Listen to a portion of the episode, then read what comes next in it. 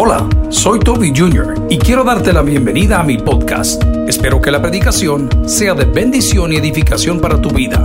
Comparte esta información con otros. Espero que disfrutes lo que Dios tiene para ti el día de hoy. Que Dios te bendiga. La clave está en Isaías.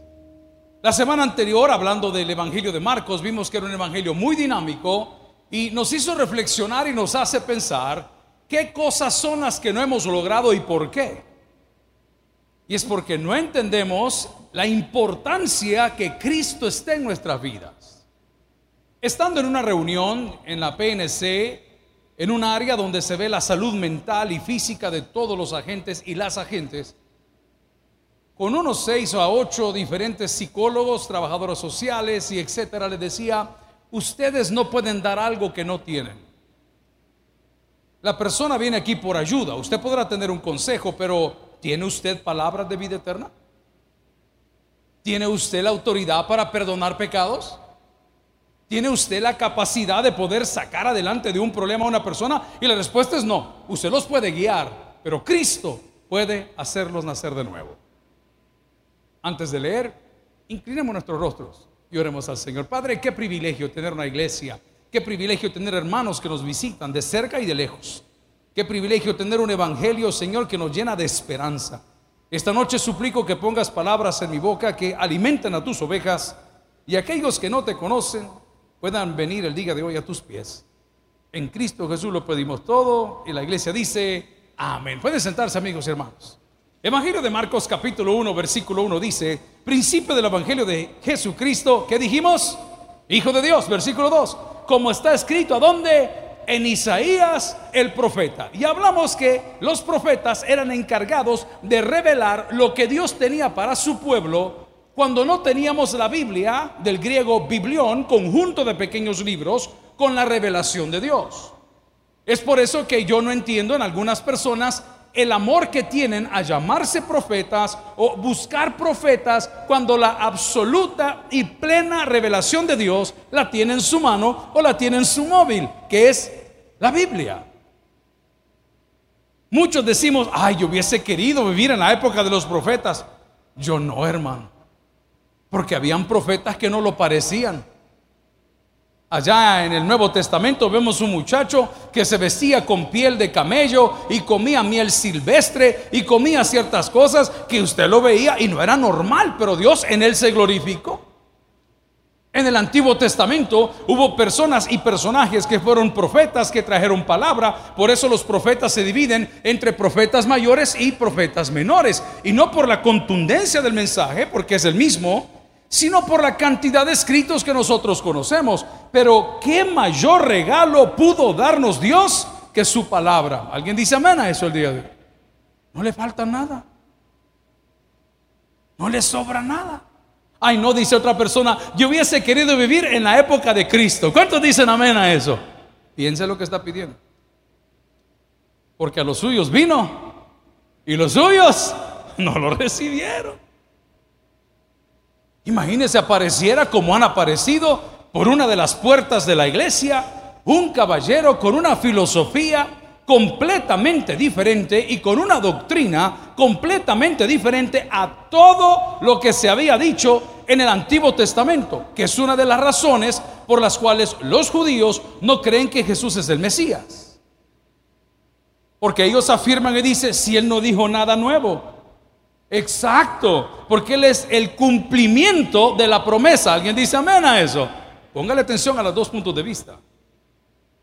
Pero gente dice, ay pastor, yo hubiese querido vivir cuando Cristo caminaba por la calle y hubiese querido estar ahí cuando aquella mujer estaba clamando por la sanidad del flujo de sangre y se acercó a él y le tocó, ay, yo hubiese querido estar en la multiplicación. No, no, no, no, no me olvide. Que él venía con algo nuevo. Pero nosotros somos bendecidos, escuche, porque hemos escuchado y porque hemos visto. Porque hemos escuchado y porque hemos visto. ¿A cuánto le gusta la música aquí? Cualquier tipo de música, ¿ok?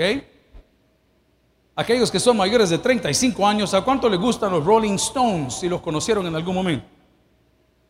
A huevos los han venido a la casa del Señor.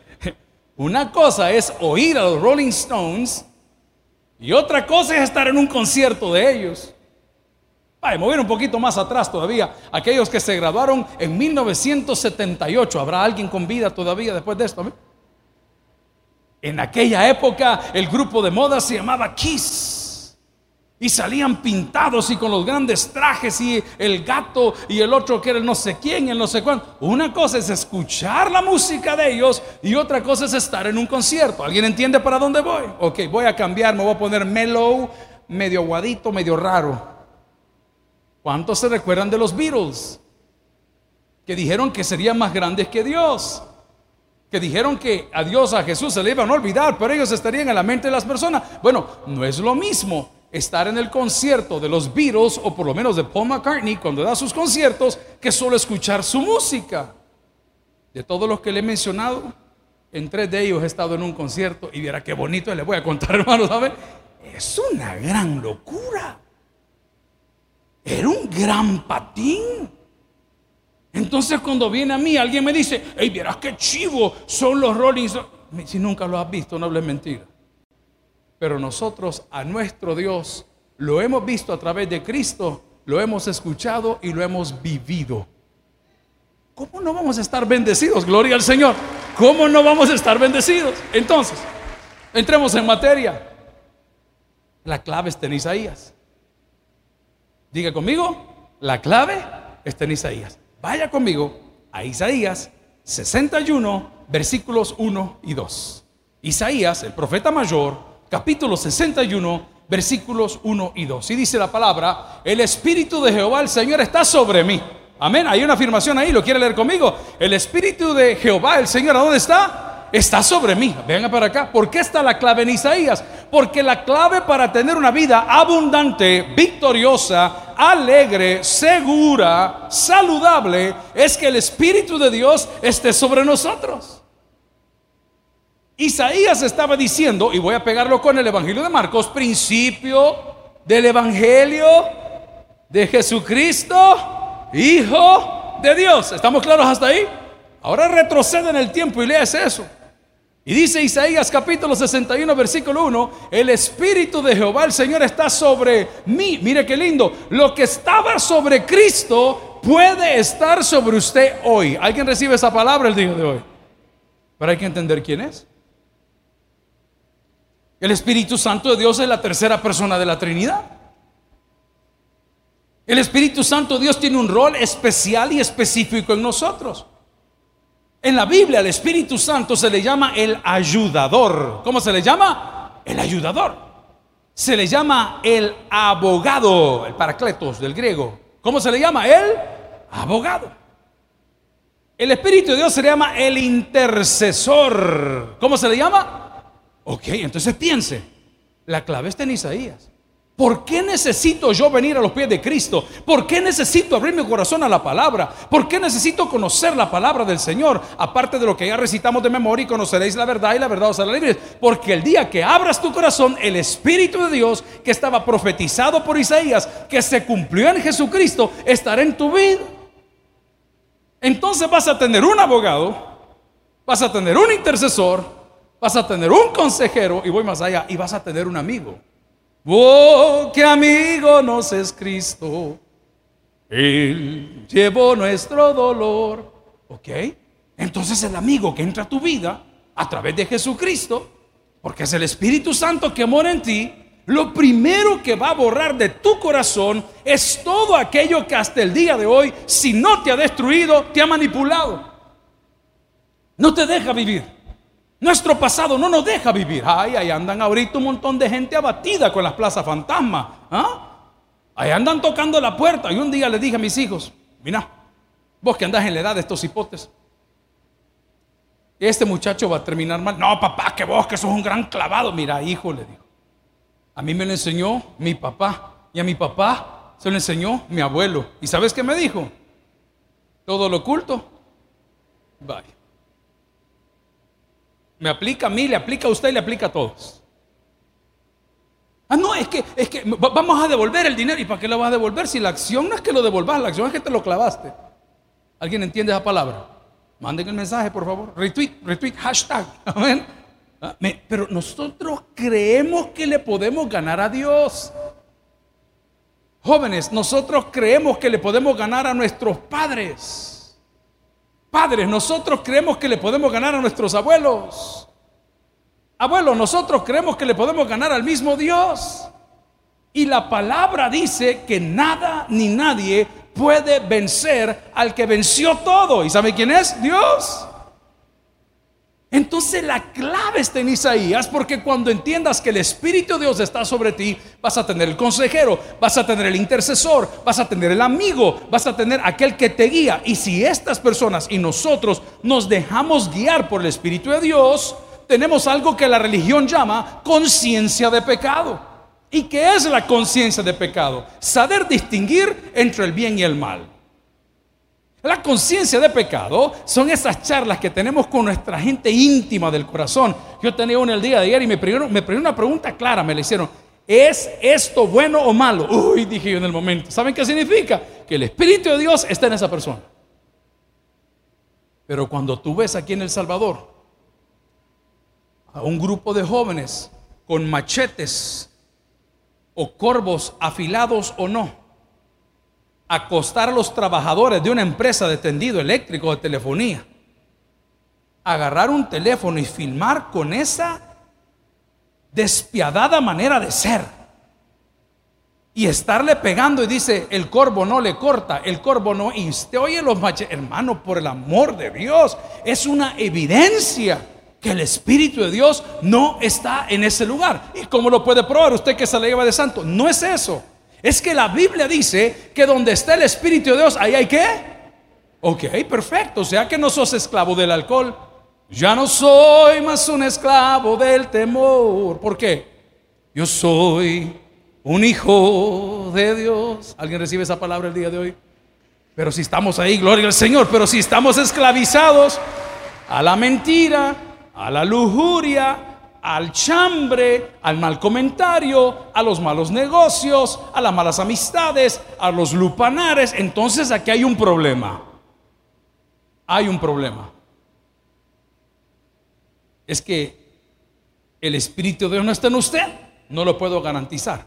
Pero yo voy a contestar con la Biblia. Y la Biblia dijo, por sus frutos los conoceréis. Vaya conmigo a Hechos capítulo 1, versículo 8. Probablemente el Espíritu Santo sí está en nosotros, pero el Espíritu Santo está contristado. ¿Hay varones en la casa de Dios? Amén. Voy a volver a preguntar. ¿Hay varones en la casa de Dios? Ok, varones en la casa del Señor, diga conmigo contristado. Ok, se lo voy a ilustrar de la manera más básica como nosotros entendemos. Eso es como que usted maltrate a su mujer y su mujer ya no lo saluda, ya no le cocina, ya no lo atiende, ya no lo tiende. ¿Por qué? Porque su Señor está como contristada, pleca resentida. Pleca te va a matar dormido. ¿Cómo está tu mujer? Contristada. ¿Sigue siendo tu mujer? Sí. ¿Es su esposa? Sí. ¿Es usted su esposo? Sí. ¿Están firmados por la ley? Sí, pero no se hablan pero no duermen en el mismo cuarto, pero no comen en la misma mesa, pero no van a los mismos lugares, pero no salen en el mismo auto, pero no comen del mismo plato ni un postre, no lo hacen, pero están juntos, sí, pero están contristados. La palabra del Señor en Hechos de los Apóstoles, capítulo 1, versículo 8, dice, pero recibiréis, ¿qué dice la palabra? Dunamis es la palabra en griego, que significa un poder terrible que puedo aplicarlo como la habilidad para salir de cualquier tipo de problema.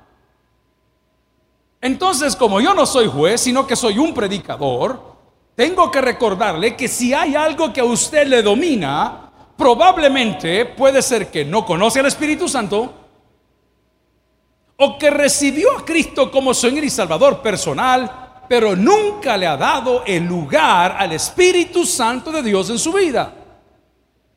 ¿Cómo puedo probar lo que estoy diciendo? La Biblia dice que Dios no habita donde hay pecado. Quiero hacer una distinción. Dios no habita donde hay pecado, pero sí habita en el corazón de los pecadores que luchan. Amén.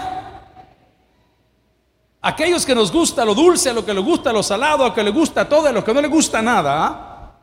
Pero luchamos todos los días por mantenernos firmes. Pero luchamos todos los días para no contristar al Espíritu Santo. Porque queremos estar a la altura del varón perfecto, como dice la palabra, o de la mujer perfecta ante los ojos de Dios. Hemos recibido poder. La pregunta es, ¿y ese poder para qué es? La iglesia de hoy ha interpretado o mal aplicado el poder del Espíritu Santo. Y obligamos a las personas a hacer cosas que el Espíritu Santo no hace. El Espíritu Santo en ese texto tan polémico de la Biblia que dice que fueron repartidas lenguas, ¿cuántos han leído ese texto? La traducción es idiomas. ¿Cuál es la traducción? Idiomas. La jerigonza no es un idioma. El amor, aunque no tiene alfabeto, sí lo es. ¿Alguien recibe esta palabra el día de hoy? El amor de Dios, gloria al Señor por él. Ese es un idioma. Pero la jerigonza no. Yo admiro mucho a un teólogo muy fuerte, reformado llamado Timothy Keller. Tiene un libro que se llama A Reason for God in an Era of Deception, una razón para Dios en una era de decepción o de, antagonismo bíblico, para que me entiendan. Y Timothy Keller tiene una afición tremenda por los libros. A mis 52 años hemos pasado por diferentes etapas. Todos pasamos por etapas. ¿Alguien dice amén? Hay momentos que la señora le gusta andar su cabello recogido, otro día quiere andar el cabello suelto, el caballero quiere andar de una forma. Son etapas de la vida, son etapas. Pues Keller afirma y dice que él ve un libro y él saca de su bolsa inmediatamente y va a comprar y lo quiere porque él dice que el, conocimiento es poder y él quiere tener poder sobre el tema y él quiere tener dominio sobre el tema, pero al final se preguntó si lo hacía para la gloria de Dios o para la gloria de los hombres. Hablar tanta teología, hablar jerigonzas, no son un idioma, pero el amor sí lo es. El amor de Dios cubre multitud de pecados. Y al que mucho se le ha perdonado, mucho debe de perdonar. Entonces la clave está en Isaías, porque estamos estudiando el Evangelio de Marcos, pero el Evangelio de Marcos nos refiere como dijo Isaías, y nos fuimos a Isaías capítulo 61, el día de hoy, y él dice que habría de venir un Mesías y el Mesías diría, el Espíritu del Señor o de Jehová Dios está sobre mí por cuanto me ungió. La palabra ungir se ocupaba para muchas cosas. Se ungía a los reyes, se ungía a los sacerdotes, se ungía en el día de su muerte, se ungía con aceites olorosos el día de su nacimiento. Pero cuando yo digo la unción que habla Isaías capítulo 61 es que la total aprobación de Dios está sobre su Hijo Jesucristo, ojo, para que todo aquel que en él cree no se pierda, mas tenga vida eterna. Pero pareciera que nosotros la unción la estamos confundiendo con esos malinterpretados dones, porque les dije que la traducción del texto cuando dice, y le fueron repartidas lenguas, dice idiomas. Por eso la gente entendía en su propio idioma la predicación. Mire qué lindo es el Espíritu Santo que predica a la hermana Patti, predica a otro pastor, predica a Edén, predica a Jorge, predica quien sea que predique. Y yo vine con una necesidad y recibí palabra. Usted vino con otra y recibió palabra. Un amigo lo vio en Australia y recibió palabra. Y todos teníamos necesidades diferentes, pero todos tenemos un mismo Dios. Ese es el idioma. La clave está en Isaías. La clave no está en que usted se haga una biblioteca memorizando cosas, sino que las cosas que memorice las aplique. Y puede entender que ese Mesías que se puso de pie más adelante en el Evangelio de Lucas, confirmando estos textos, el Espíritu del Señor está sobre mí, si me ayuda con Isaías 61, se va a dar cuenta cuánto más tiene Dios para nosotros. El Espíritu del Señor está sobre mí por cuanto me ungió. Ungió es escoger Ungió es apartar, ungió es empoderar, ungió es preparar, ungió es distinguir. Entonces usted no tiene por qué dudar si debe o no creer en Cristo cuando lo ve profetizado, lo ve nacer, lo ve ungido y lo ve haciendo milagros. ¿Alguien dice amén esa palabra el día de hoy? Eso es lo que usted necesita. Tomar en cuenta la clave de Isaías. Venir a la iglesia, pastor, me unge. No. ¿Se acuerda aquella cancioncita? de nuestro buen amigo Roberto Orellana. Úngeme, Señor, úngeme, que yo pueda ver lo que estás haciendo en mí. Y como dice el coro, úngeme, Señor, úngeme, que yo pueda ver lo que estás haciendo en mí. Mi corazón anhela tu presencia.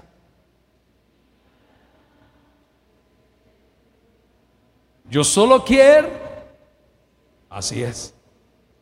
Eso es ungir. Eso es lo que la Biblia nos ofrece en Cristo. Cuando tú vienes en Cristo, número uno, eres escogido. Número dos, perdona la palabra, eres confirmado, como lo hace la tradición con la confirmación después del bautismo de niño, que usted no se va a mover, pero eres no confirmado por los hombres, eres confirmado por Dios. ¿Y cómo te lo prueba? Hechos 1.8, póngamelo en el texto por favor, y dice, pero recibiréis poder cuando haya venido sobre vosotros el Espíritu Santo. Siendo el Espíritu Santo la tercera persona de la Trinidad, siendo el Espíritu Santo esa persona que intercede, esa persona que aboga, esa persona que me guía, esa persona que me cuida, Él va a evitar que yo cometa los errores que cometí antes. El día viernes Miento, fue el día sábado también. Eran las 8 de la noche, 7 y 45 y no hallaba qué comer. Y de repente abrí el refrigerador y me encontré un poquito de todo. ¿Qué vas a comer, hijo? Un poquito de todo, pero un poquito de todo. Me, permiten usar una palabra muy salvadoreña. No es tan fea. un poquito de todo es un gran cachimbo, hermano.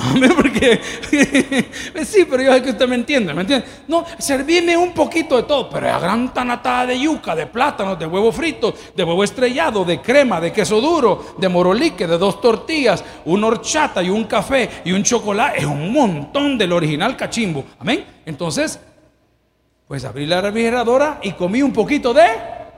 Exacto. Hermano, yo el domingo vine con un ojo cerrado. Y le dije, Jorge, trae sermón. trae sermón. ¿Y qué le pasó, pastor? Yo lo veo cansado. No sé qué, porque siempre andaba regañándome. Es que me pegué una comida que no te imaginas.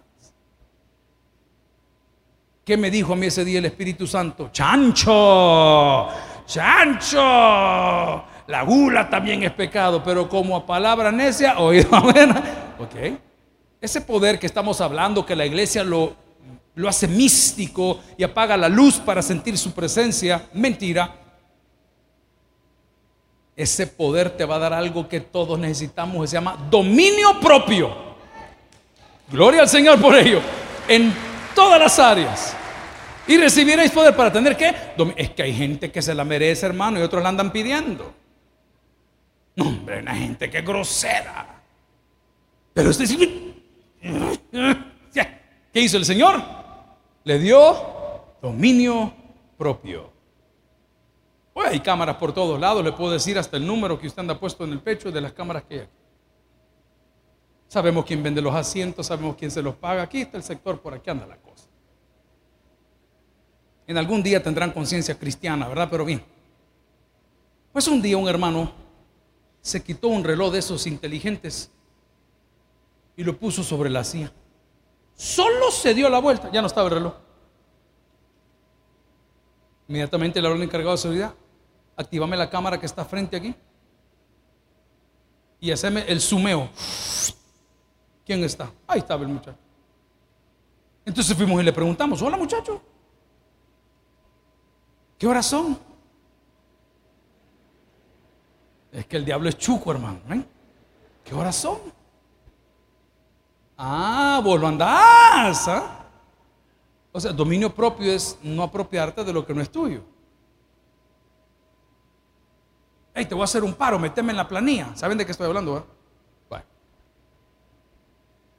Ya vas a ver, aquí no va a pasar nada. Hermano, yo se lo digo siempre a nuestro equipo, y digo equipo porque lo son, de abogados. No podemos defender ni sostener una mentira. Eso no se puede. Pero si es verdad, se va a sostener sola. No se preocupe. Duele, sí, pero se va a sostener sola porque es verdad. No, pastor, pero mire, ahí, pocha, le voy a dar un ejemplo. Ayer llamaba a la hermana Patti por la tarde. Hermana Patti, venga, le digo, venga a la oficina, le tengo un gran regalo. ¿Y cuál es el regalo? Una de las señoras que trabajó por no sé cuántos años aquí, que aún se viste con la ropa que ella le compraba y le daba todo lo que le daba, allá le fue a poner una queja a la ley diciéndole, a mí me deben no sé cuánto, no sé cuánto. Hermano, nosotros no tenemos esa costumbre. Aquí las cosas se hacen bien. Y lo, cuando, cuando no se hizo, todavía lo estoy enmendando. Es caro hacerlo, pero lo estamos haciendo bien. Por eso Dios bendice. Entonces me dice la hermana Patti, qué bárbara, me dice. Satanás la No, no me dijo así. Satanás se la lleve al Olimpo, me dijo. El Olimpo es muy chupadero allá abajo. Satanás se la lleve al Olimpo. No, mi hermano, me dijo. No te preocupes. Yo voy a orar para que el Señor le aturda la mente.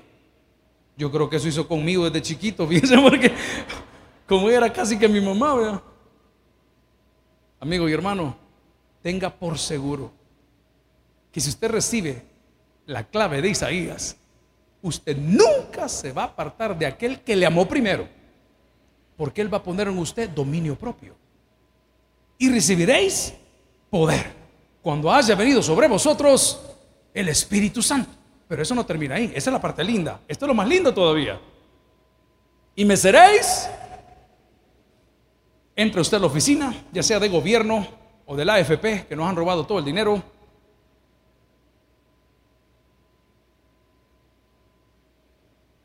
Y qué rico huele. ¿Qué perfume anda? Splash de vainilla. Gran picazón en el buche, ¿no es cierto? ¿Ah? Ok. ¿Qué es la que anda el splash de vainilla? ¿Mm? Es una testigo. Es un testigo. ¿Me entiende lo que le digo? Entonces cuando la Biblia dice, y me seréis testigos, escuche lo que le voy a decir, usted será portador de la fragancia de Dios por medio del Espíritu de Dios. Y donde usted entra, hay bendición. Y donde usted camina, la gente siente que sana. Y cuando usted ora por los alimentos, la comida llena. Y cuando usted ora por la casa, esa casa es bendecida. Porque ser testigo no me lo ponga como que lo van a poner en un estrado en el ámbito de la ley. Es todo lo contrario. Usted es testigo, o sea que usted experimentó de primera mano lo que está diciendo. Y si lo experimentó de primera mano, usted ha sido redimido, santificado, escogido y salvo. Aunque le quiten el empleo, eso nadie se lo va a arrancar. Aunque te quiten el apellido, eso nadie te lo va a arrancar. Aunque te quiten el habla, eso nadie te lo va a arrancar. Yo amo esas palabras de mi papá cuando decía, yo sé en quién he creído. Y cuando lo seguían criticando y lo seguían acosando, ¿sabe qué decía? Yo sé quién soy. Y cuando lo seguían fregando y lo seguían acosando, decía, aquí nadie entra. ¿Por qué? Ah, porque era soberbio. No, porque era testigo que aunque andemos en valle de sombra de muerte, su bar y su callado nos infundirán aliento. Gloria a Dios por ello. Entonces la clave está en Isaías. Cuando Isaías está diciendo qué podíamos esperar del Mesías. Y el Mesías dice, si lo quiere leer conmigo, en Isaías 61, 1 y 2, el Espíritu de Jehová el Señor, ahí voy a poner algo bien importante. Diga conmigo, Señor, ¿es Adonai o, o es Adoní? Adonai es el Señor, Adoní es mi Señor. ¿Cuántos hombres y mujeres son muy orgullosos? Dicen, ellos son mis hijos, ella es mi señora, Él es mi esposo. Qué bueno.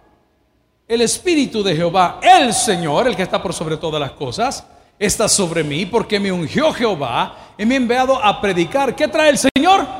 Buenas nuevas. Cuando alguien te dice vamos a la iglesia, no es para que vengas de rodillas. Voy a pedirte. También se la pueden. Ah, ¿Ah? no, hermanito lindo. Hoy vinieron del canal 21 y, ni yo lo puedo creer en qué programa voy a estar. Oiga, solo voy a decir algo y usted me dice cómo se llama. Al regresar. y le digo yo, ¿y por qué no me dijeron que era de ese canal y con esta entrevista? Cuéntenos, pastor, me dijeron, ¿cómo celebra la iglesia cristiana suya, aquí, la gente de aquí? ¿Cómo celebra a diferencia de los hermanos católicos la Semana Santa? Entonces hablamos de la tradición versus lo que la Biblia dice y no sé qué, no sé cuánto. Pero ¿a qué quiero llegar? Amigo y hermano, dice la palabra que seríamos testigos y portadores de buenas nuevas. Hágase un examen. Cuando usted entra a un lugar, ¿qué dice la gente? ¿Qué dice la gente? Hey, mira, oh, estamos ahí con el segundo al mando de la PNC en ese lugar donde predicamos ayer. Y me encantó, fíjese. Ah, él anda con su mascarilla, yo no lo conocí, es un subinspector. Pero desde el momento que ese hombre comenzó a hablar, sabe que irradia paz. No se ve agotado, no se ve, irradia paz, irradia mucha seguridad. Tenía una agenda, un programa hecho para la predicación. Hombre, dije yo, aquí, sí andamos bien. En el fondo de mi alma hay una dulce quietud, se difunde embargando mi ser. Esto me encanta. Es una calma infinita. ¿Que quiénes? Que solo podrán. ¿Quiénes? Los amados La clave está en Isaías. Ay, yo no quiero a la iglesia porque la hermana fulana ahí está. Está bien que venga la hermana fulana, tiene derecho a entrar, es una iglesia abierta para todos. Pero la clave está en Isaías. Porque lo que vas a recibir cada vez que vengas a la casa del Señor son buenas nuevas. Lea un poquito más que tengo tres minutos. Y dice la palabra, porque me ungió Jehová y me ha enviado a predicar buenas nuevas a los abatidos. Atención, ¿qué dice ahí? a vendar a los quebrantados de corazón. Véame para acá, esto es muy importante. No dijo a sanar. ¿Cuál es el verbo ahí? Vendar. No es sanar. Porque quien sana es Dios. ¿Sí? Usted no puede sanar personas. Por eso le pido de corazón que no ande siguiendo a sanadores divinos. Siga Dios.